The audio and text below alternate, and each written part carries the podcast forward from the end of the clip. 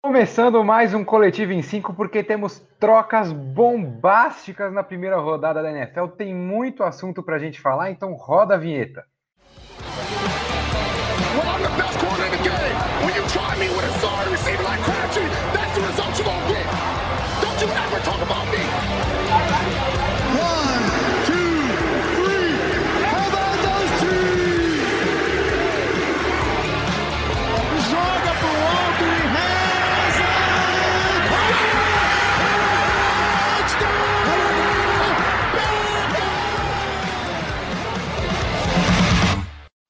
notícia da semana foi a troca que o San Francisco 49ers fez com o Miami Dolphins, pegando a terceira escolha geral. O GM Joe Lynch mandou a sua 12 escolha, é uma primeira escolha de 2022 e 2023, e também uma terceira de 2023 para subir nove posições. E aí, em seguida, os Dolphins, não satisfeitos em descer, queriam subir mais um pouco, trocaram com o Philadelphia Eagles, trocaram a escolha futura de 2021 deles próprios, e aí, mais uma de quarta rodada, aliás, pela escolha 6 dos Eagles nesse draft.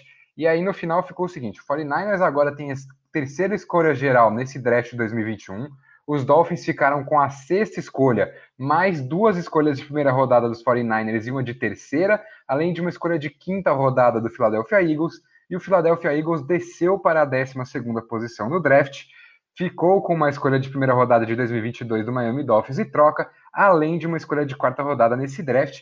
E aí, como o assunto é do time dele, eu vou ter que abrir aqui dando o meu olá para o Henrique Voto e já quero saber a sua opinião, Henricão, como é que foi o seu sentimento a hora que você ficou sabendo dessa troca?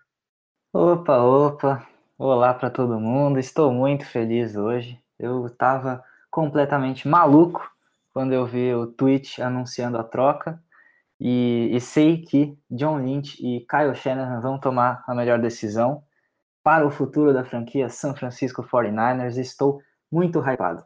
Olha só. André Martins, mais uma vez aqui com a gente. O que, que você achou dessas trocas, aliás, né, Dezão? Olá a todos. Queria falar que achei que essa troca foi um caso raro de bom, bom, bom. Todo mundo saiu bem. Depois a gente fala um pouquinho mais de cada um, mas acho que agradou praticamente todo o torcedor das três franquias. Bruno sei quer aproveitar a deixa do Dezão e fazer uma propaganda de caixas de bombom? Não. Não, não quero fazer, mas provavelmente, né, a gente está perto da Páscoa aí, então quem estiver procurando um ovo, tem os ovos da Lu. O Henricão deve saber o nome. Henricão, qual o nome do Doces da Lu?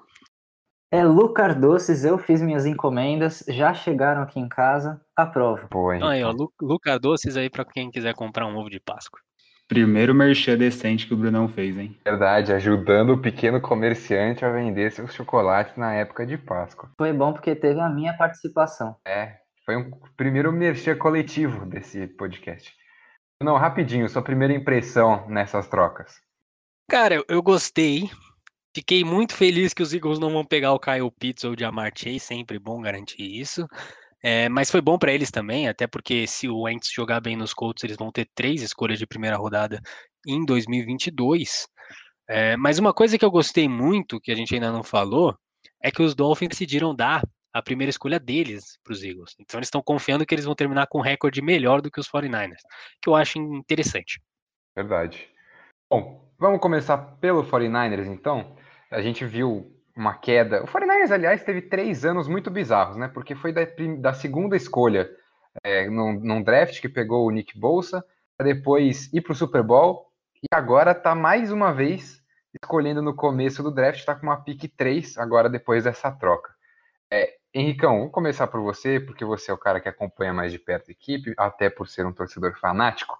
Era o momento aproveitar essa última temporada, que foi uma temporada recheada de lesões, muito aquém do que a gente sabe que esse elenco poderia produzir, para enfim ir atrás de alguém que possa render ainda mais do que o Garópolo, que era um QB razoável para comandar o ataque dos 49ers?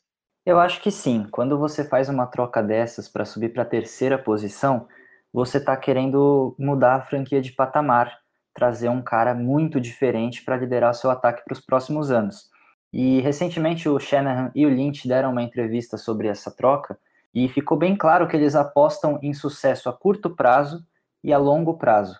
É, a curto prazo porque eles tiveram uma free agency de muito sucesso Eles conseguiram reassinar com quase todos os jogadores que eles queriam trazer de volta. Então, Jason Verrett voltou, Emmanuel Mosley voltou, o Jaquiski Tart também voltou, todos os jogadores dali principais da defesa voltaram, outros jogadores que estão emergindo ainda terão que, que renovar os contratos mais para frente, né? O exemplo do Nick Bolsa, do Fred Warner. Hoje a defesa está muito bem preparada. Tinha uma situação que poderia levar aos Niners draftarem um jogador de defesa na posição 12, mas com todas essas renovações, você perde essa necessidade. Você já não tem uma necessidade de draftar algum jogador porque está faltando peças no seu elenco. E aí, quando você termina essa free agency dessa forma, você tem essa liberdade de subir no draft e pensar no futuro. Eu acho que é um movimento completamente acertado, até porque você mantém o Jimmy Garoppolo no elenco, dá tempo para o novo quarterback se adaptar ao sistema, se adaptar à liga, e ainda por cima, se você tem o Jimmy Garoppolo saudável em 2021, você também tem chance de ter sucesso a curto prazo. Vale lembrar de 2019, em que os Niners chegaram ao Super Bowl com o Jimmy Garoppolo under center. Então, eu acho que foi o momento perfeito para fazer essa troca. É um valor difícil, né? Claro, muitas escolhas de primeira rodada, mas se você está apostando alto num jogador, você tem que puxar o gatilho. Ezão, a gente viu o Kyle Shanahan e o Joe Lynch falarem que o Jimmy G, o querido Garoppolo, né, o roteirista botou Jimmy G aqui, o apelido dele, é, será o quarterback em 2021 dos 49ers. Aí, você acha que essa é a ideia mesmo, draftar um QB para ficar um ano aprendendo ali no banco, entendendo o sistema do Shanahan, e aí depois para o próximo ano só entrar? Ou é só aquela conversinha de começo de temporada e a gente pode ver uma troca do Garópolo aí ao longo das próximas semanas, dos próximos meses? Bom, Netão, começar respondendo essa última pergunta, eu acho que é complicado relação a trocar o Garoppolo agora, e eles só devem fazer isso se eles tiverem uma boa oferta. Boatos aí que eles estão pedindo uma escolha de primeira rodada para começar a escutar propostas. Acho que tem pouco mercado com esse valor para o Garópolo, mas é o que você falou no começo. Ele é um QB mediano, então acho que em relação a valor, ninguém vai pagar por ele o que São Francisco quer. Mas agora passando para o outro ponto da pergunta, eu não entendi em que parte que draftar um QB daria o no raciocínio do Henricão, o sucesso ao curto prazo se ele imagina que vai ficar o ano inteiro atrás de Jimmy Garoppolo. Claro, que né, o intuito deles não é já colocar, até porque você tem um QB, como o Henricão falou, que já levou 49ers até um Super Bowl, a gente sabe que o Jimmy Garoppolo não é aquele cara que vai comprometer, mas a grande questão é: 49ers chegou no Super Bowl com Jimmy Garoppolo ou apesar de Jimmy Garoppolo? Ou não só de chegou ao Super Bowl, ele perdeu o Super Bowl por causa de não ter um jogador que fizesse oposição ao quarterback que estava do outro lado, que era o Patrick Mahomes. O grande intuito não é colocar um quarterback jovem, rookie, independente de quem eles selecionarem, já na fogueira. Eu acho que ele vai continuar sendo o quarterback titular, independente de quem seja. A gente ainda não chegou nessa discussão. E respondendo aquilo lá que o Henricão falou, caso ele não seja o cara para esse ano, eu vejo com bons olhos o quarterback selecionado poder começar. Não sei se é o que vai acontecer, mas eu não descarto essa possibilidade do rookie precisar começar, lógico que não nas primeiras semanas, mas de acordo com o ano, se for ver que o time Garópolo não vai conseguir levar essa franquia para o outro patamar, como a gente já estava comentando, realmente a estratégia é, além do futuro, ter ali uma boa opção caso o Garópolo realmente não renda. Então, depois a gente fala um pouquinho sobre quem vai vir, mas eu não acho que o Garópolo vai ser trocado, justamente por tudo isso que eu estou falando, ele ser um quarterback mediano que a gente sabe que ele vai entregar. Ele já mostrou e eu acho que ele não passa do teto dele. Foi 2019. Foi suficiente para levar os 49ers a, ao Super Bowl. Mas como a gente viu, faltou aquele tempero extra para trazer o Vince Lombardi. É, eu acredito que a gente pode ver alguma coisa meio parecida com os Dolphins ano passado, né? Que chegou um momento que eles trocaram ali, deram as chaves do ataque do Fitzpatrick para o Tua. A gente já viu isso acontecer antes, a gente viu acontecer com os Browns e o Mayfield, com o Lamar Jackson nos Ravens. Eu acredito que pode acontecer alguma coisa do tipo do Garoppolo começar a temporada e aí é, chegar um momento que, que, o técnico, o corpo técnico decida que o momento é de passar as chaves para o novo QB, né, Brunão? Deve ser por aí. Então, eu vou, eu vou falar uma coisa. É, eu acho que a intenção do Joe Lynch e do, do nosso querido Kyle Shanahan é fazer o que fizeram com Alex Smith, desse QB sentar um pouquinho, do Garópolo conseguir ser um tutor, mas eu vou ir direto ao ponto. E eu não gosto de criticar tanto o Garópolo, porque o Henrique costuma se irritar um pouco. Mas o Garópolo não é o Alex Smith. O Garópolo não é um gênio. O Alex Smith, ele é um jogador que é super inteligente, o Mahomes já falou isso. Então, o Garópolo, o grande problema dele é que ele toma decisões erradas quando ele tá em campo. É por isso que o 49ers quer se livrar. E esse não é o meu pior problema com isso. Eu não acredito que o Jim Garoppolo vai ficar. É, a gente já falou, é, eles, o, o, John Lynch não vai chegar e falar, oh, a gente vai trocar o Garoppolo. Isso não vai acontecer. Ele não vai se dar esse tiro no pé e perder a chance de ganhar uma segunda escolha ou a primeira que eles estão pedindo. Porque se ele fala que ele vai trocar, ou vão pagar uma quarta rodada nele, que vai ser super desvalorizado, ou eles, os outros times vão esperar ele cortar o Garópolo e não pagar o salário para ele, esse tipo de coisa. E no final do dia, eu ainda acho que tem duas situações que podem acontecer. Aconteceu um Terry Bridgewater nos Vikings, que os Vikings perderam o seu QB titular e tiveram que trocar pelo Bradford. Vale lembrar que nessa época o Wentz era o reserva do Bradford, tinha acabado de ser draftado. É, a intenção dos Eagles era colocar o Bradford para jogar e não deixar o Wentz na fogueira, mas aí apareceu uma proposta positiva e ah, então vamos trocar o Bradford e o Wentz foi jogado na fogueira. E não deu errado, não, o Wentz jogou bem. O segundo é o Garoppolo só chegar e falar: Meu, eu não vou ser QB até vocês decidirem me jogar embora. E troca agora. Pronto, quero ser trocado. Isso pode acontecer também. Tem gente que está interessada em mim, eu quero sair. Então são duas possibilidades. E só para encerrar, porque eu acho que é um negócio legal para discutir, é, eu gostei que o Dezão falou: será que o Garópolo era um problema dentro dos Fortnite? Eles viam assim? Eu não sei se eles viam ele era um problema. E eu acho que talvez não era o plano subir para pegar ele no draft, mas virou o plano conseguir um quarterback depois que o Matthew Stafford chegou no Los Angeles Rams. E eu tenho esse pensamento de que essa divisão é totalmente determinada depois que os Rams foram lá e adquiriram o Matthew Stafford. Porque a partir do momento que os Rams adquiriram o Matthew Stafford, chegou um QB1 lá e falou, ó, o Rams apontou assim e falou, a gente tem um QB agora. A gente não é só uma boa defesa, a gente tem um QB top 10 da NFL, top 15 da NFL.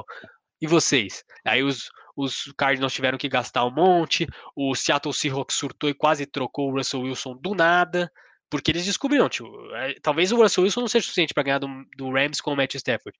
E o 49ers se tocou, a gente talvez não ganhe divisão com o Garoppolo, se o Matt Stafford tá nos Rams. Eu acho que to, todas as movimentações nessa off-season dessa divisão foi determinada depois que, que o Stafford chegou no Los Angeles Rams. Só para fazer um, um jus aqui ao Garoppolo, o grande ponto da minha argumentação é que se o Garópolo render igual ele rendeu em 2019, e concordo totalmente com essa análise que você fez da divisão, os 49ers conseguem sim ganhar com ele, porque pegando uns dados aqui, a temporada retrasada, que a, a passada ele jogou só seis jogos, além de levar os 49ers a uma campanha de 13 vitórias e 13 derrotas, ele foi o quarto quarterback da liga em porcentagem de passe, o terceiro em jardas por passe e o quinto em touchdowns passados.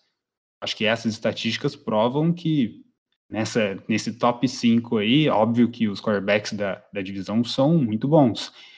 Mas a grande questão vai ser se a gente vai ver realmente uma reedição de 2019 do Garoppolo ou se ele foi um quarterback que foi muito beneficiado pelo estilo maravilhoso ofensivo, defensivo do São Francisco.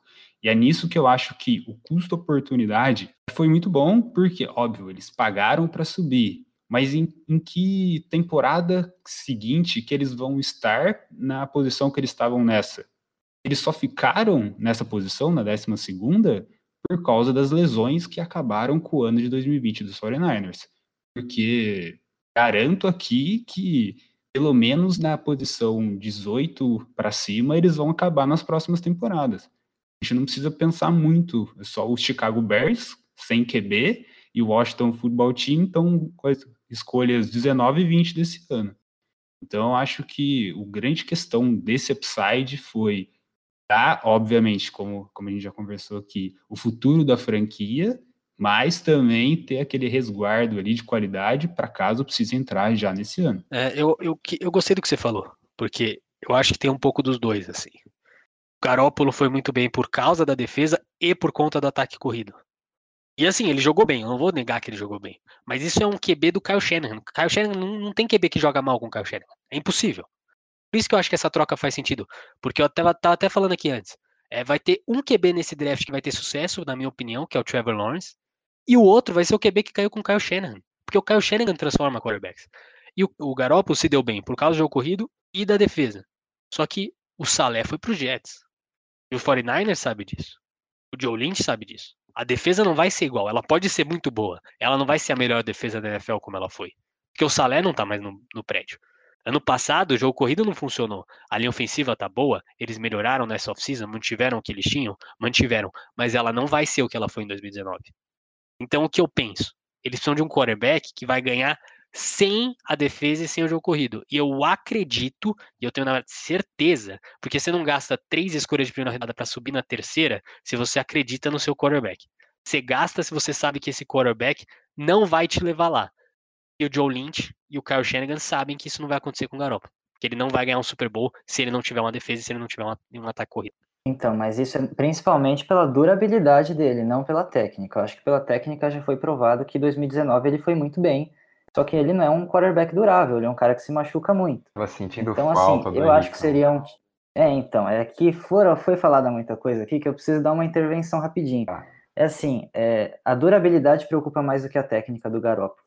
E eu acho que seria um tiro no pé muito grande com relação à harmonia do elenco, você se livrar do Jimmy Garoppolo de repente, é, seja pós-draft, seja no meio da temporada, é, sendo que você prometeu que o Garoppolo seria o seu quarterback titular é, pelo menos para a semana 1, né?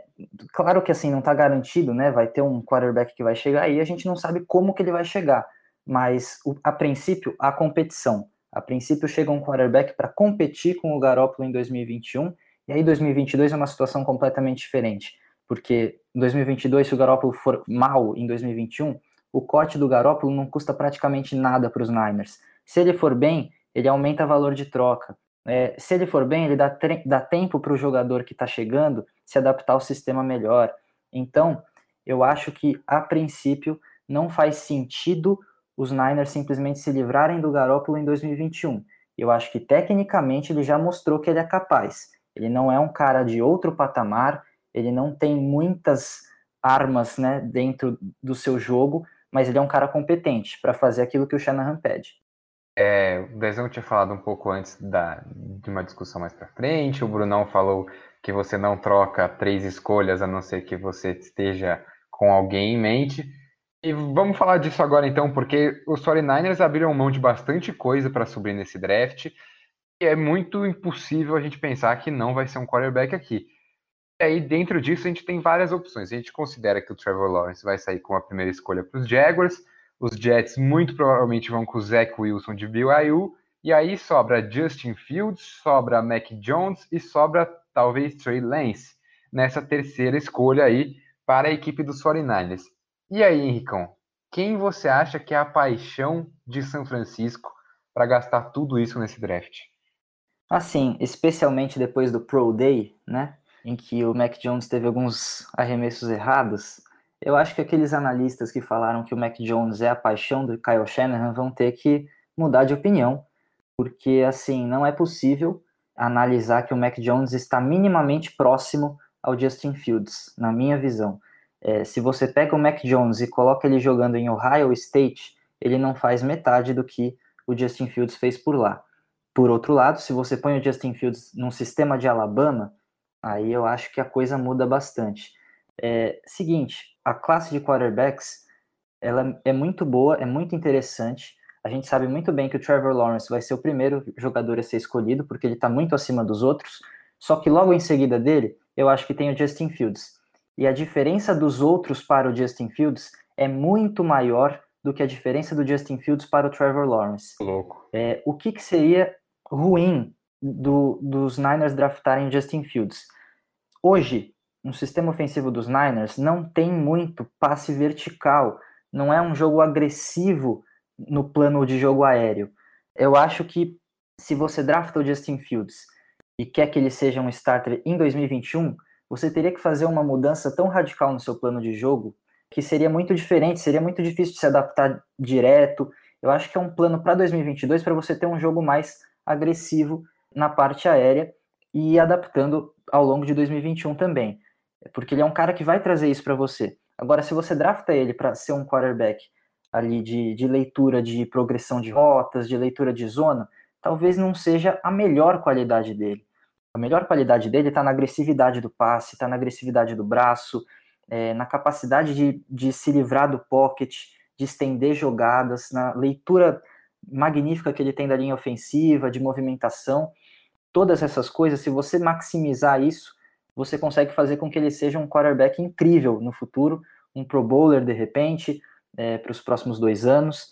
Mas você tem que ter em mente que, assim, ele vai chegar nos Niners, né? Minha visão é que os Niners draftam o Justin Fields pelo upside incrível que ele tem, mas pensando em plano de jogo, os Niners vão ter que mudar um pouquinho, porque o plano de jogo, assim, é bem parecido com o de Ohio State, se a gente for analisar na questão das, da, do jogo corrido, o jogo corrido também é de, de, assim, de espaçar a defesa adversária, é um, é um jogo corrido baseado em zona também, aliás, os sistemas ofensivos são bem parecidos até, mas eu acho que você vai ter que mudar um pouquinho para maximizar tudo que você pode aproveitar do Fields. E essa é a oportunidade dos Niners mudarem a cara do ataque e serem mais agressivos, assim como o Rams vai ser, assim como o Seahawks já é, e assim como o Arizona Cardinals é também, tendo Murray, que é um, um quarterback com muitas armas. Bom, é... quero saber do Dezão e do Brunão também. Quem que vocês acham? Só pedir para ser um pouquinho mais rápido, porque a gente já está há muito tempo falando de 49ers aqui, a gente já tem que falar dos Dolphins e dos Eagles também, mas queria ouvir do Brunão e depois do Dezão quem que eles acham que deve ser a escolha dos 49ers aí, se eles concordam com o Henricão que deve ser o Fields, ou se tem um Mac Jones ou um Trey Lance aí na frente. Eu quero que seja o Justin Fields, porque eu acho que ele é o melhor prospecto. Eu gostaria de ver o Trey Lance também, porque eu acho que é o melhor encaixe para o Trey Lance é ficar um ano sentado e o 49ers pode oferecer isso mas eu tenho um pouco de sentimento que tem chance bem alta de ser o Mac Jones. É um pocket passer, é o estilo que o Kyle Shanahan joga. É, tirando o RG3, ele nunca teve um QB móvel. Pode ser também ele ter se ligado que é um movimento, mas também nos últimos, nos últimos quatro Super Bowls, o único quarterback móvel que chegou no, no Super Bowl foi o Patrick Mahomes. Então, não sei, eu acho que é mais uma emocionada em relação a esse movimentação fora do pocket do que realmente está acontecendo. Os outros foram todos pocket passers. Então acho que tem uma chance de ser bem alta de ser o Mac Jones. E aí, Dezão? Bom, primeiramente queria comentar duas coisas rapidinhos. Independente de ser Mac Jones, Trey Lance, Justin Fields e o que a escolha desses jogadores diferentes implica, a gente vai ver no dia do draft, dia 29, o que que o Kyle Shanahan quer, igual o Bruno falou. Se ele quer um pocket passer, para continuar o trabalho que ele faz, ele vai pegar um Garópolo aí 3.0, que é o Mac Jones, basicamente. Se ele vai querer pegar o melhor prospecto disponível na 3 e fazer todas essas mudanças que o Henricão falou, que óbvio, em 2021 realmente deve ser complicado, mas mudar um esquema depende da vontade, da comissão técnica dos jogadores. É só ver o que, que os Patriots fizeram lá em New England por causa do Cam Newton. Não deu certo por outros motivos. Mas, independente de qual, quais sejam os burburinhos, o site Niners Nation fez um levantamento agora no dia 29 de março, a gente está gravando no dia 1 de abril, das escolhas projetadas nos mocks recentes dos principais veículos e plataformas. Então, vou separar aqui rapidinho. Um mock na NFL.com deu Trey Lance. Um mock no The Athletic deu Trey Lance. Um mock na CBF deu Justin Fields. Um mock na USA Today deu Trey Lance. Um mock no Pro Football Network deu Trey Lance. Um mock no The Sporting News deu Trey Lance. E o mock da PFF deu Justin Fields. Óbvio que durante esse mês inteiro de abril vai mudar muito, mas a tendência Dessas sete plataformas que eu separei aqui, cinco estão cravando Trey Lance e duas Justin Fields. Bom, vamos passar então agora para outro time envolvido nessa grande troca, que é o Miami Dolphins, que acabou fazendo duas trocas, descendo para 3 para 12 e depois subindo de volta para a sexta escolha geral. E aí, agora que, uma, que a equipe desceu, a gente acredita que eles vão apostar no Tua de verdade, que é o caminho certo a se fazer. Você acabou de pegar o Tua na quinta escolha no último draft, e aí você desce da terceira para a sexta escolha. Você deve ter um leque de opções aí para draftar nessa sexta escolha. Deve ter tackle, deve ter wide receiver, quem sabe até um Kyle Pitts. É, e aí, o, o, Brunão, com a chegada do Will Fuller, é, possivelmente a chegada de um grande talento aí nessa sexta escolha, é, é a grande chance do Tua provar o valor dele na liga, né? É, e Miami sabe o que eles têm no Tua. É, existe, e eu tava até falando com o Dezão esses dias, porque hoje eu peguei, é, abri o YouTube e vi uma hora direta de jogadas do Miami Dolphins é, com o Tua Tagovailoa, porque eu queria ver o que eu não, não tava vendo, que eu ouvia dos analistas americanos, até aqui no português, porque o Tua já é bust. E eu não vi o Tua bust, eu vi um Tua, um jogador que era um QB jovem, voltando de lesão, demorando para se adaptar na NFL. Então eu queria ver o que aconteceu. E o que eu vi é que eu constatei mais o que eu tinha de opinião, que assim, estão é, falando que o braço dele não é de NFL. Errado. Ele tem braço, ele lança bolas longas, ele tentou bolas longas mais do que as pessoas imaginam. É, e, e, até muitas vezes acertou esses passes, é, mais do que as pessoas imaginam. É, ele lança a bola em janelas fechadas, eu tenho aqui até um stats. Porque assim, os recebedores, como você falou, os recebedores são horríveis do, do, do, do Miami Dolphins. Foi um negócio patético ano passado, horrível. É, não preciso nem falar, só para ter uma noção, é, o Devante Parker e o Mike Gesicki, que são wide receiver 1 e tight 1, eles são o segundo e o terceiro pior em separação da NFL ano passado, é, quando a bola foi lançada na direção deles. De todos os recebedores da NFL. Horrível. É, para um, recebedor. E, e, são bons recebedores, mas foi uma estatística horrível. A separação não estava lá. E tem uma estatística do Next Gen de agressividade. O Fitzpatrick terminou em segundo é, nessa estatística com 21,7% dos lançamentos considerados agressivos. E o Tua em sexto, com 20,3%, que é normal, né? Um é experiente o outro é novato. Mas enfim, eu vi esses, esses lances e o que, o que ficou mais na minha cabeça? O que falta para o Tua? Não é braço, não é talento, é algo que ele tinha no college que ele não teve na NFL. Primeiro, antecipação nas jogadas e leitura. Ele estava lento, ele estava um segundo atrás. É, e fica claro quando se olha as outras estatísticas. É, a linha ofensiva do, do Miami Dolphins era horrível. O Fitzpatrick que se livrou da bola foi o segundo jogador mais rápido, com 2,38 segundos. O Tua foi o sétimo da NFL mais rápido, entre todos os QBs, de 41, com 2,55 segundos. A linha horrível do Burrow, o Burrow lançou com 2,65 segundos. É, e não parecia que ele estava demorando para lançar. Então, o que eu quero dizer? O ataque do Miami Dolphins ele era rápido, você tinha que se livrar rápido da bola, porque os recebedores eram fracos, você tinha, era muito rota curta, é, pouco arriscar pouco com o Fitzpatrick, ele arriscava mais, ele jogava mais bola de 50%. O Tua não é esse quarterback, então por isso que pareceu que o Tua arriscava menos. É, faltava essa antecipação, ele não lia a defesa, então ele demorava, ele estava um segundo atrás. O outro, ele estava inconsistente, que era uma coisa que ele não era na, no college. Isso me preocupa menos. Porque são duas coisas reversíveis, são duas coisas com experiência e talento ao redor dele, ele vai bem. E eu acredito que não tendo uma lesão que ele tinha no passado e tendo uma off-season melhor, com a pandemia fazendo menos efeito, é, ele vai ter mais tempo para trabalhar. É um cara que já teve salto do high school, teve salto no college. E assim, você não tem, faz o que ele fez no college sem, sem ter talento de braço. Desculpa. Você pode ir bem no college.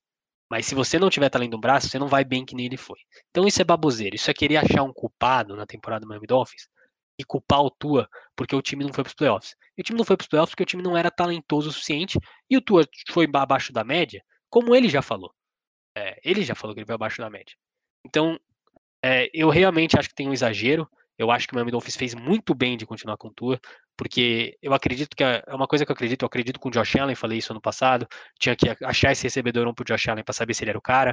Falei com o Daniel Jones, tem que dar o Kenny Golladay pra gente saber se o Daniel Jones é o cara, e precisa dar um recebedor um, eles deram o Will Fuller, provavelmente vão dar o Jamar Chase ou o Kyle Pitts, então eu gostei muito da movimentação do Miami Dolphins. É, eu queria falar um pouquinho sobre a, a, segunda troca dos Dolphins, né? Porque acho que descer ali da terceira, quando você tem essa confiança no Tua, era a escolha óbvia mas subir da décima segunda para a sexta geral é, e dar mais, perder uma escolha de primeira rodada que você poderia ter no ano seguinte, foi uma, é uma escolha que a gente pode já debater um pouco mais. Queria saber a sua opinião sobre essa outra troca com os Eagles, Dezão. Então, Neto, eu acho que, na verdade, toda essa esse pacote de movimentações aconteceu só por causa que já tinha uma articulação ali de, dessa movimentação dupla, descer para depois subir. Porque realmente você sai da terceira posição para a décima segunda, você ia pegar o que sobrasse, óbvio que são jogadores muito bons, que vão estar tá saindo quase ali na décima posição.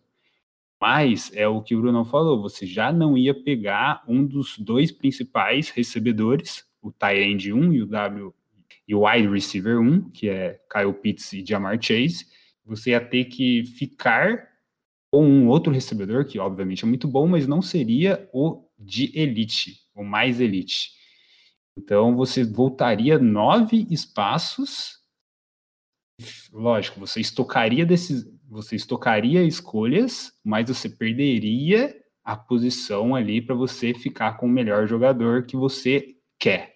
Porque basicamente nessa troca eles desceram no final essas três posições, mas muito provavelmente eles, eles vão manter a escolha, se tudo der certo para eles, que eles já fariam na 3, já que eles decidiram ir com Tua. Porque provavelmente as, os três primeiros serão quarterback, pode ser que o quarto também seja um quarterback saindo para Atlanta.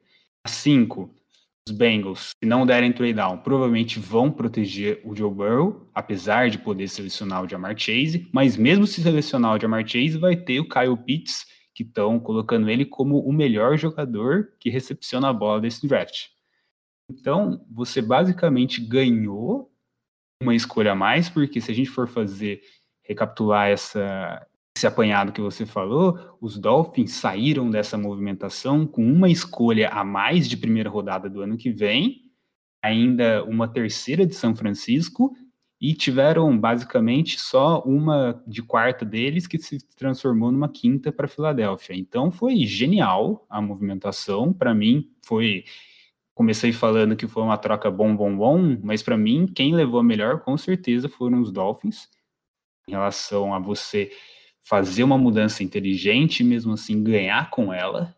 Então, ao meu ver, foi basicamente a mudança de patamar da equipe. A gente começou, comentou isso já em relação ao 49ers, mas para essa temporada, o Brunão falou que tinha carências nesse time dos Dolphins e realmente eles têm tudo para nessa temporada dar essa correção na equipe, melhorar um time que já jogou bem que tem uma cultura instaurada pelo Brian Flores sensacional e que pode, com certeza, chegar aos playoffs e, quem sabe, até sonhar com um pouquinho mais de coisa.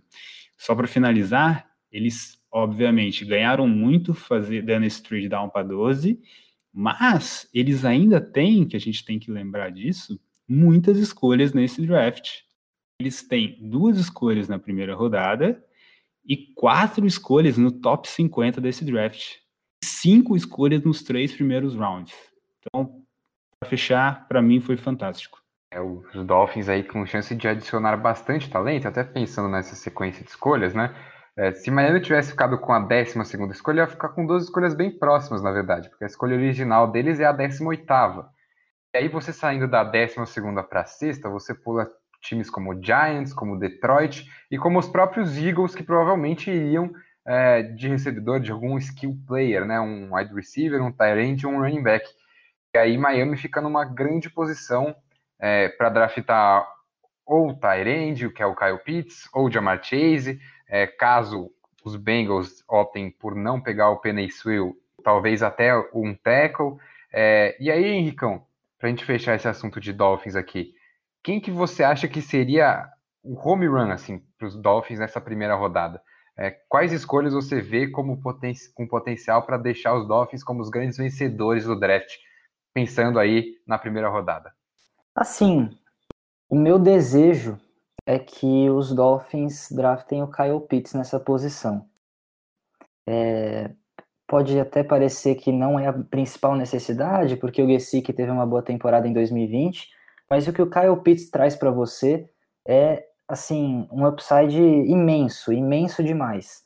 E teria, finalmente, o Totago Vailoa teria uma opção de passe muito, mas muito confiável para, enfim, para ganhar jardas, para conquistar first down, para conquistar um touchdown. Eu acho que seria um alvo de confiança para o Totago Vailoa finalmente, né, dar um pulo de patamar e você testar ele de verdade, porque 2020 você não testou o Tua Tagovailoa, você colocou ele numa fogueira. É, eu acho que, assim, é, tem que, as questões de leitura que o Brunão falou, mas eu acho que também tem muita questão de falta de talento ao redor dele, né? E isso ficou claro com a questão das jardas de separação que o Bruno falou sobre os recebedores. É, eu acho então que o Kyle Pitts é a melhor escolha, mas eu não ficaria surpreso se os Dolphins decidissem ir, ir atrás do Penny Sewell. É, eu acho que os Bengals podem não ir atrás do Penny Sewell porque é, contrataram o Riley Reef na free agency e podem dar mais uma chance para o Jonah Williams como left tackle. E aí acabariam draftando mais um recebedor para dar mais uma, uma arma para o Joe Burrow. Então pode sobrar o Sewell nessa sexta posição e eu acho que também seria uma ótima escolha. Eu quero só colaborar com o Henricão aqui, porque eu, eu, eu, gostei que ele falou esse negócio do Bengals, porque eu, eu acho essa possibilidade do Sewell cair é bem grande, porque eu não acho que o Joe Burrow almoçou e jantou, não lembro direito o que ele fez com o Reef, é, só para garantir que ele vai ter um tackle ali. Eu acho que ele fez isso exatamente para conseguir com que os Bengals draftassem o cara dele, que é o Jamar Chase, ou o Kyle Pitts.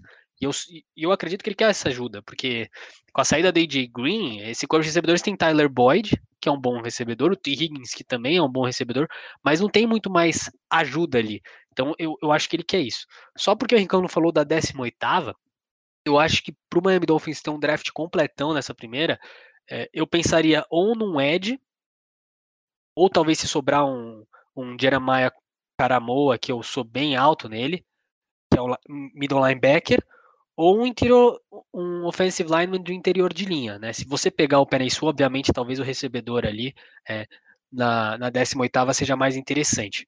Mas, é, se não pegar o Penissu, se pegar o Kyle Pitts, que eu também concordo com o Encão que seria a melhor escolha, o Jamar Chase ou o Donovan, é, ou pegar o Devonta Smith e juntar ele com o Tua Tagovailoa, é, talvez um interior offensive lineman na 18ª seja interessante. É, posso dar uma sugestão aqui também para essa posição? Eu, de Ed eu gosto do, do Jalen Phillips, acho que seria um encaixe legal, porque ele, ele é da Universidade de Miami, inclusive, é, ou o Pay, que eu acho que é o Ed principal da, dessa classe. O Gregory Rousseau, de Miami também, dois Eds de Miami aí projetados para sair nessa primeira rodada.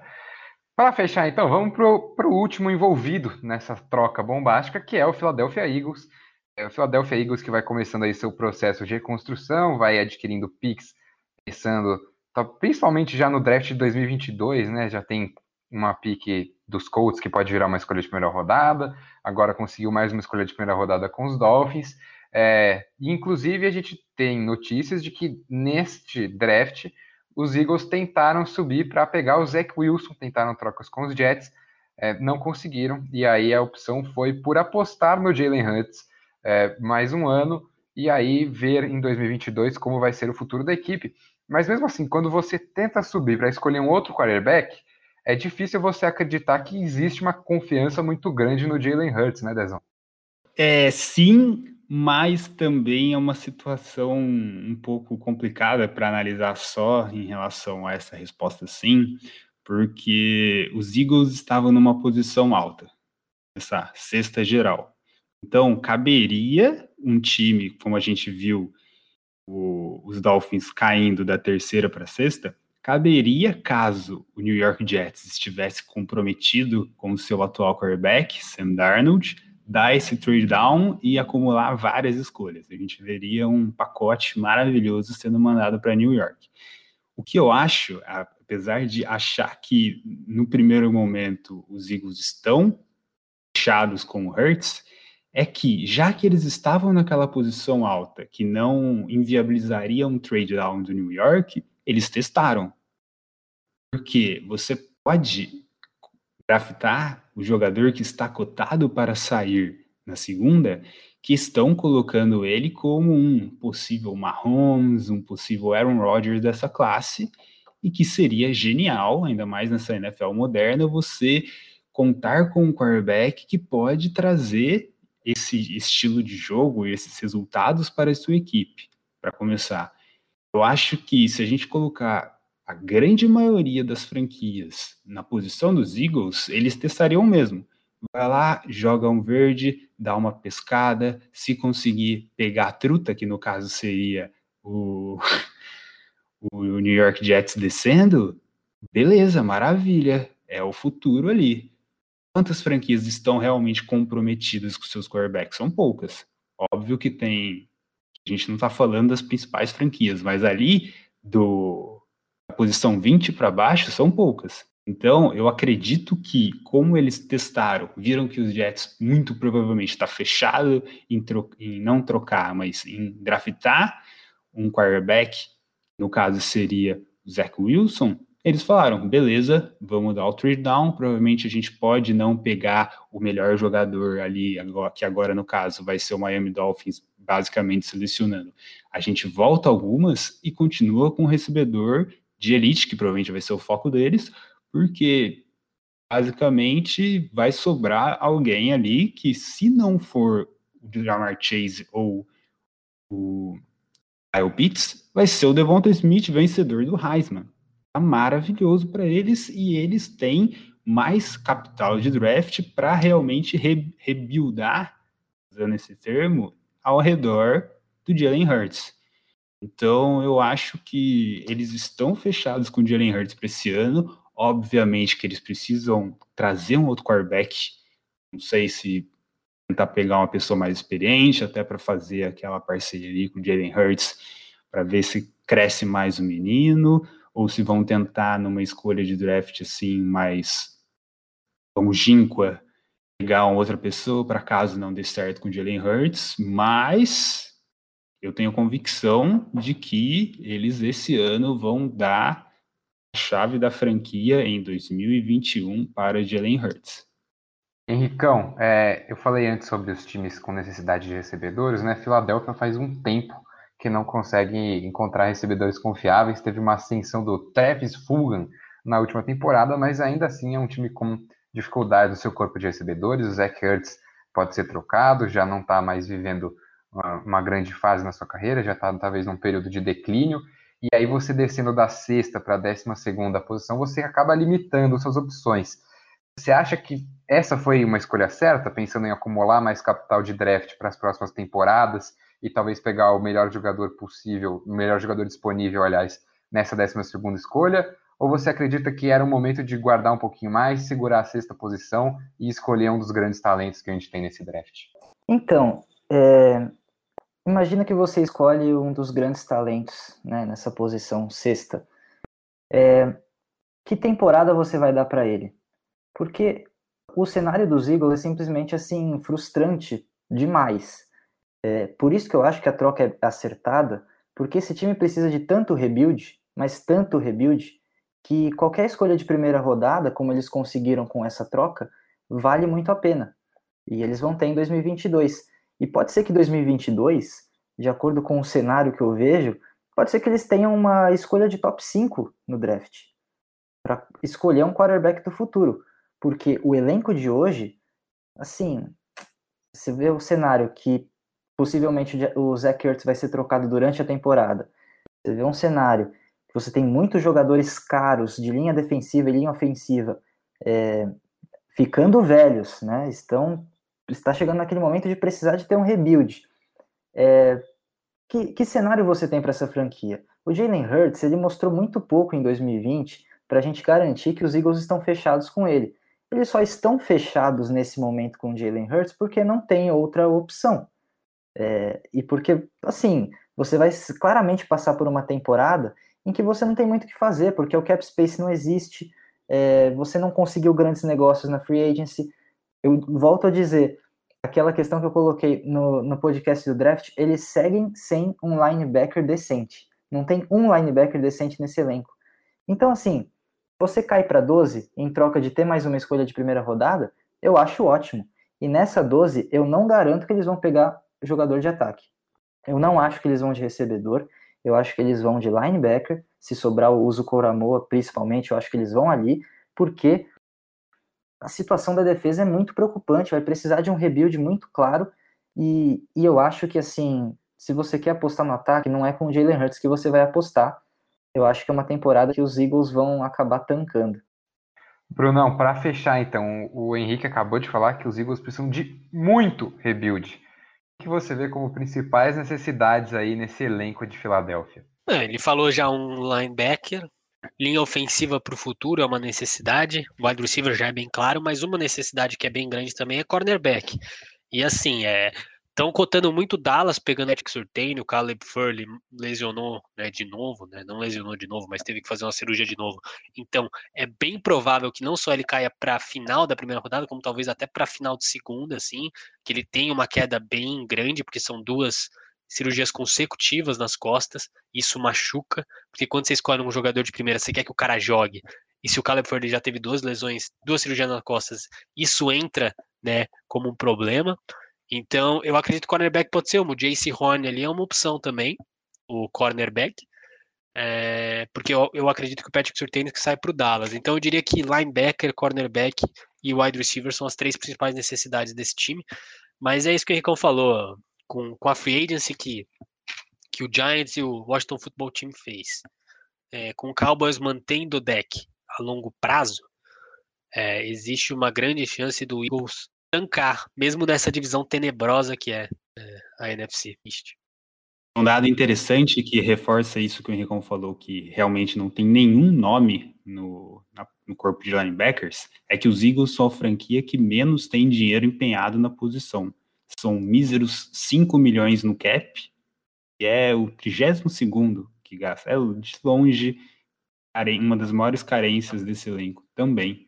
Apesar de eu achar que Obviamente, a defesa precisa de peças, mas eles, na minha opinião, vão repetir a escolha, a posição da escolha do ano passado, que eles escolheram Jalen Rigor, e devem se coçar até hoje por terem passado por uma escolha, o Justin Jefferson.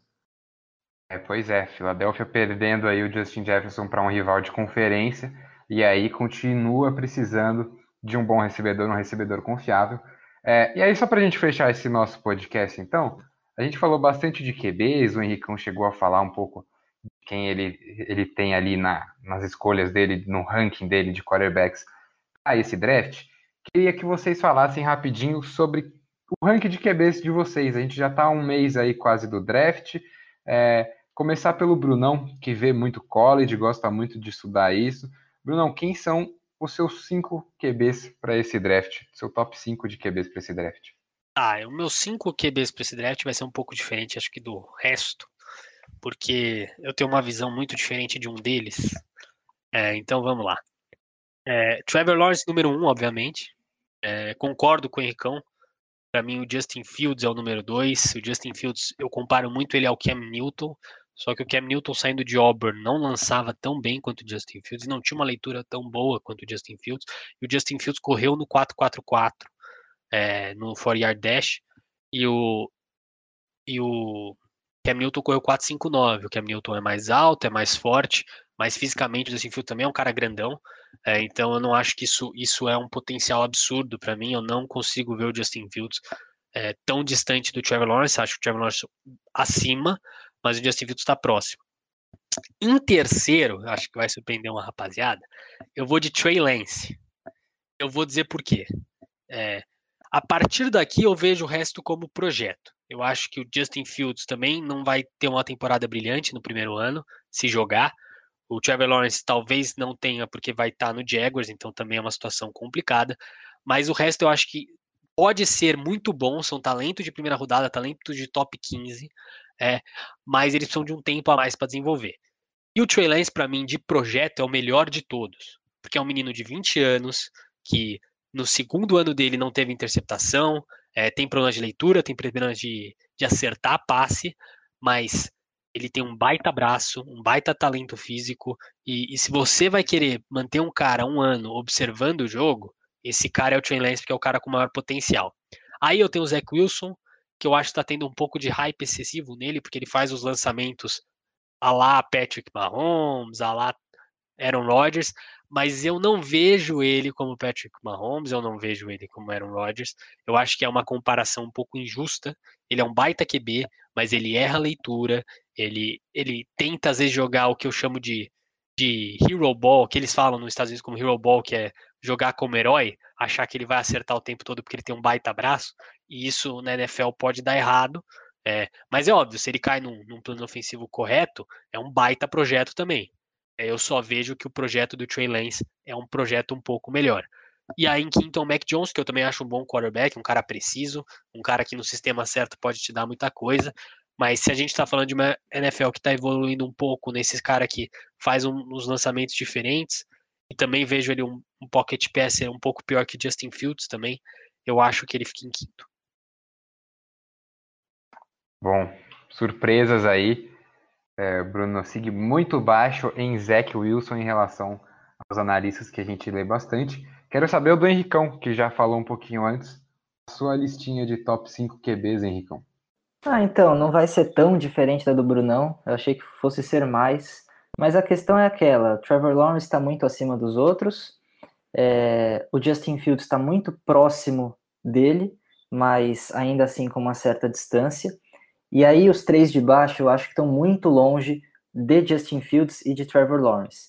É, em terceiro eu vou colocar o Zach Wilson, porque eu acho que ele traz uma possibilidade menor de ser bust do que o Trey Lance, tendo em vista o nível de competitividade que ele teve no college, e o do Trey Lance foi muito menor, e tendo em vista que o Trey Lance não jogou em 2020, certo? É, ele teve um jogo só. Então eu acho que isso é, é um cenário esquisito para a gente analisar, porque, ok, a gente vai falando, poxa, se o Trey Lance sentar uma temporada no banco, aprendendo com um grande quarterback, ele pode se tornar um grande quarterback. Mas a gente tem uma temporada dele como análise, assim, como referência. E 2020 simplesmente não aconteceu para ele. Eu acho muito complicado isso. E o Zach Wilson a gente já viu mais. O Zach Wilson tem três temporadas já que ele é titular de BYU, né? Na primeira temporada ele conquistou ali no quarto ou quinto jogo. E, e é muito clara a evolução dele. Né? Quando você vê evolução num quarterback, eu acho que isso justamente coloca ele mais acima nas boards e o tipo de lançamento que ele coloca também, as, as variações de arremesso que ele tem, eu acho que podem ser uma, uma arma muito importante na NFL, além da capacidade de leitura de rotas que ele tem também. E aí na quinta posição, eu vou colocar o Kyle. Mentira, não vou colocar o Kyle Trask, vou colocar o Mac Jones. vou colocar o Mac Jones porque, assim, por, por, por associação mesmo, é, eu acho que os outros QBs estão muito longe de, de estarem prontos para a NFL. A gente pode até falar de Kellen Mond, do próprio Trask, mas esses daí são definitivamente projetos que podem dar muito errado. Né? O Mac Jones já é um cara que eu acho que pode dar menos errado. É, se ele chega num time e encaixa de vez, eu acho que ele tem um skill set suficiente para ter muito sucesso na NFL como um pocket passer. Claro que a questão de não ser tão móvel é, preocupa um pouquinho, mas eu acho que a qualidade que ele demonstrou em Alabama é suficiente para garantir que ele pode ser sim uma boa escolha e pode estar nessa quinta posição de board de quarterbacks. Ezão, vai você então para eu cometer o meu crime por último. eu tô rindo aqui porque eu não tô, não tô tancando o Trey Lance. É. Mas vamos lá. Começando, eu draft é uma grande seleção de jogadores para o futuro certo? O próximo, o próprio nome prospecto é você teoricamente seleciona um jogador para o que ele pode traduzir para o seu time, a curto, médio ou longo prazo. Então, começando, não acho. Depois eu falo um pouco de outras boards que eu acho muito mais importantes do que a minha, mas bem rápido. Trevor Lawrence, Zach Wilson, Justin Field, Mac Jones, e daí a gente vou dar um, porque estou muito alto no Trey Lance, então não tem como eu não ficar alto nele também, coloco ele em quinto. Vamos começar. Trevor Lawrence em primeiro, obviamente, porque você vê ele jogando, você vê que o cara é diferenciado e ele tem três anos de bagagem no college como titular de Clemson. E ele elevou o Clemson a um nível fenomenal. Do primeiro ano dele, em 2018, como titular, campeão do college, campeão da FBS, a elite do college. 2019 foi bem também. 2020 teve números menores em relação às jardas passadas, jogou menos jogos também, teve menos touchdowns, mas teve, das suas três temporadas em 2020, foi a que ele teve maior precisão de passe. Segundo, Zach Wilson e Justin Fields, eu vejo como jogadores não parecidos, mas que têm semelhanças e que podem, se bem aproveitados, se traduzirem em quarterbacks possivelmente de elite, mas com muitas boas chances de se tornarem ótimos quarterbacks, cada um à sua maneira. O grande hype no Zach Wilson é o que o Bruno falou, e eu tinha comentado um pouquinho antes, o, o upside que ele pode vir a se tornar por, por características de jogo dele, parecido com o Mahomes, em relação a você poder lançar de qualquer posição com braço, off-platform, que eles chamam, ser um mais do que um quarterback moderno, apesar de todo mundo estar tá querendo achar o seu Mahomes, mas se tiver mais de um Mahomes da liga, o Mahomes deixa de ser o Mahomes. Então, retomando, Zach Wilson em segundo para mim, muito perto de Justin Fields, porque Justin Fields teve uma, uma partida esse ano, 2020, sensacional contra Clemson, contra Trevor Lawrence, que ele passou para seis touchdowns, não sei quantos depois de ter levar uma pancada na costela, que foi determinante para o Ohio State chegar à final e perder para Alabama do Mac Jones, que é o meu quarto. Mac Jones chega praticamente pronto. Lógico, você pode falar da limitação dele comparado com os outros, mas o que ele demonstrou, não só de precisão, ele foi teve uma precisão absurda de 77.4 no ano passado, a maior de qualquer um desses que a gente está falando, ele estava cercado de talento sim, e muito provavelmente ele vai estar cercado de talento na NFL, uma hora ou outra. Um, é possível uma franquia ficar na Berlim daí por tantos anos, são raros os casos. Ele já chega para jogar e eu acho que depois do Trevor Lawrence ele é o mais pronto. Lógico, Trevor Lawrence e Trevor Lawrence. E em quinto, para mim, o Trey Lance, porque, óbvio, ele tem 20 anos, o cara nasceu em 2000. O Trey Lance, ele jogou, é, quer dizer, primeiro, ele não jogou em 2020, então se ele ficar um ano sentado, ele vai ficar dois anos sem jogar, óbvio que ele vai treinar, mas se falavam que o Dedé do, do Cruzeiro tinha estava quase tirando diploma em medicina, ele está quase tirando ah, diploma não. aí de, de analista, de comissão técnica, do quanto que ele não vai ficar em campo. E em 2019, ele jogou contra o apanhado da Rua de Baixo. Ele jogou contra o, os caras que jogariam aqui no Penidão. No Penidão? aqui em Aparecida, no Penidão, no, no estádio, o estádio aqui de Aparecida. Penidão que é um grande narrador, né, Bruno Sig? O Penidão que é um grande narrador, mas o Wentz também jogou contra a turma do Penidão aí. Sim, obviamente, mas ele foi o que melhor eu tô que o Wentz. falar é que ah, os stats dele na FCS, que é a, o, lógico, não estou desmerecendo ninguém, é só fazendo uma brincadeira e falar que não é o mesmo nível dos outros de competição dos outros quarterbacks. Ele jogou sendo, obviamente, o melhor jogador em campo em todas as partidas e ele teve ridículas zero interceptações. Não dá para levar esse nível de competição em relação ao resto, jogando entre Mac Jones, Trevor Lawrence, Justin Fields, mesmo Zach Wilson, que era uma competição menor, não tem como comparar. Então, óbvio, o Trey Lance ele pode ter um upside maravilhoso, mas eu vejo como um pouco, não desonesto, mas não justo com os outros que tiveram três temporadas na elite jogando, se provando, mas terem, terem cotados abaixo do que o Trey Lance. É, bom, posso cometer meu crime então? Tá liberado? Seguinte. É, o Bruno Nassig vai ficar revoltado agora.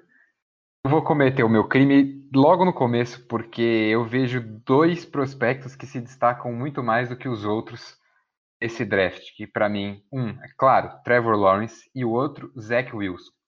E aí eu vou colocar o Zach Wilson em primeiro pelo que ele pode vir a ser. Ele mostra coisas que ele pode vir a ser ainda melhor do que o Trevor Lawrence é. Se eu escolheria o Zach Wilson na primeira escolha, não, porque o Trevor Lawrence é com certeza a aposta mais segura É, são três anos jogando extremamente bem, ganhando praticamente tudo. Não tem como você não escolher o Trevor Lawrence na primeira escolha.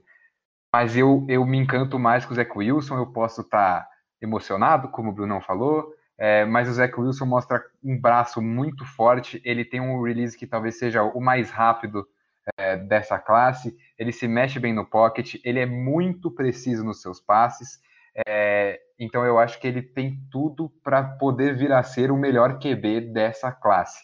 Claro, tem coisas que ele tem que melhorar, também acho que, como o Brunão falou, algumas vezes ele quer ser o herói, tenta fazer o lançamento mais difícil quando não é a melhor jogada, é, talvez melhorar um pouquinho de trabalho dos pés, mas ele é muito bom, eu acredito muito no potencial dele, vou colocar ele em primeiro aqui, até para a gente dar uma variada também, é, colocar o Zé Wilson em primeiro.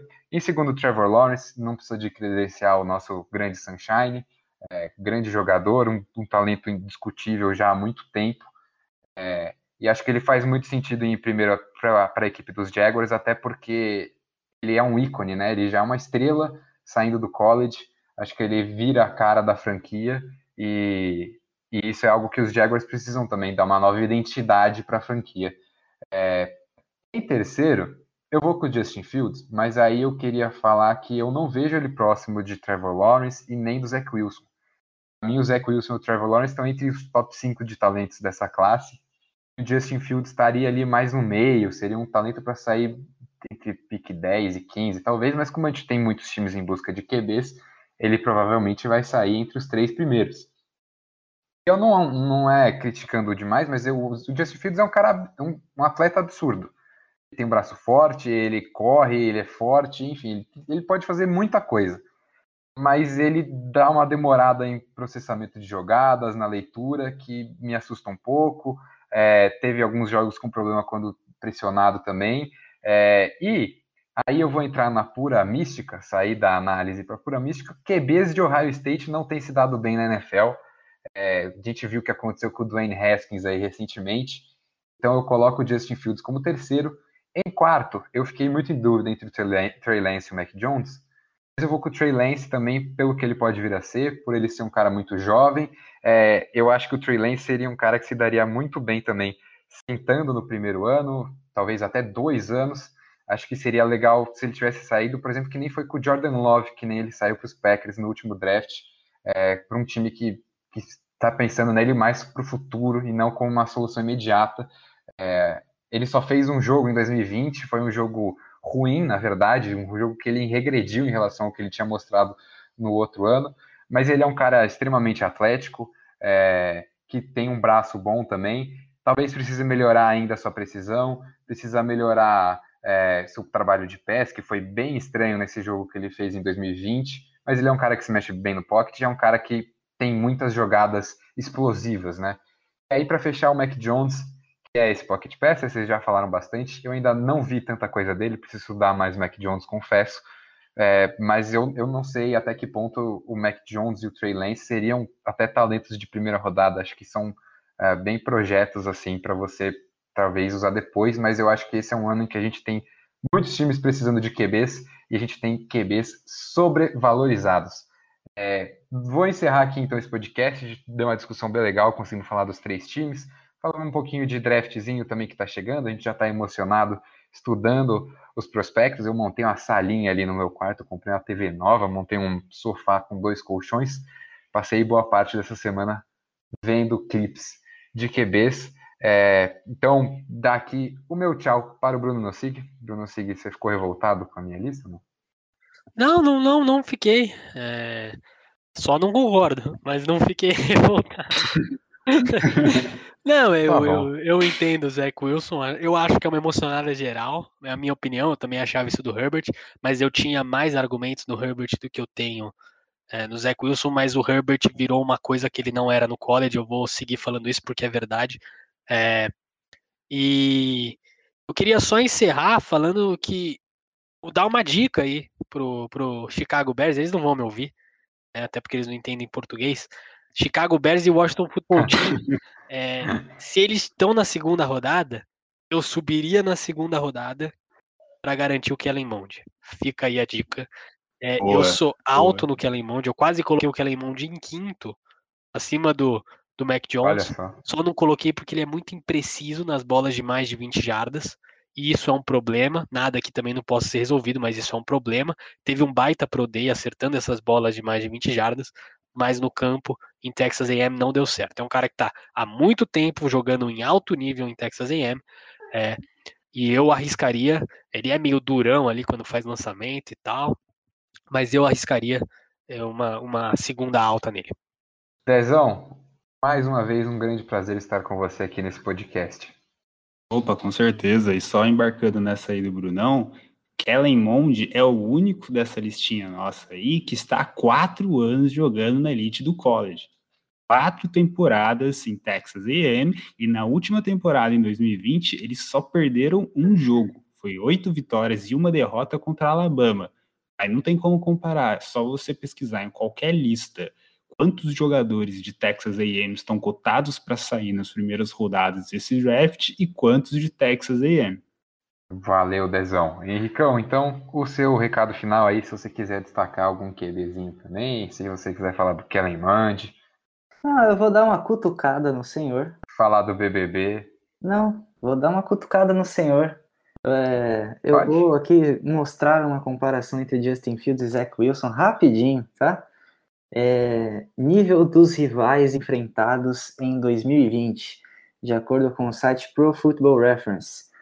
É, o nível dos rivais, a nota de nível dos rivais do Justin Fields foi 8,99. É bem alto isso. A nota dos rivais do Zach Wilson foi menos 3,89 é, de, de força de calendário, tá? A, a comparação. Só para a gente ter uma ideia. Eita. Rica, eu vou responder a sua provocação antes da gente encerrar, só porque o Justin Fields também tinha muito mais talento ao redor dele em Ohio State do que o Zach Wilson em BYU. É, mas enfim, vamos encerrar o podcast, é já falamos bastante. A gente tem a gente ainda vai falar bastante de draft também em próximos podcasts, então se você gosta do assunto, acompanhe a gente aqui no Coletivo em 5, também acompanhe a gente nas redes sociais, Intervalo em 5 no Twitter, no Facebook e no Instagram. É, também o nosso site intervaloem5.com deve estar tá saindo um mockzinho meu lá em breve. Tem várias outras matérias, já tem mock do Brunão lá, mas também tem várias outras matérias de NFL, de NBA, futebol, entrevistas, vários assuntos lá no nosso site, intervaloem5.com. Esse podcast teve a edição do André Martins, do André Neto e do Henrique Voto. Abraço a você que nos ouviu até aqui e até a próxima.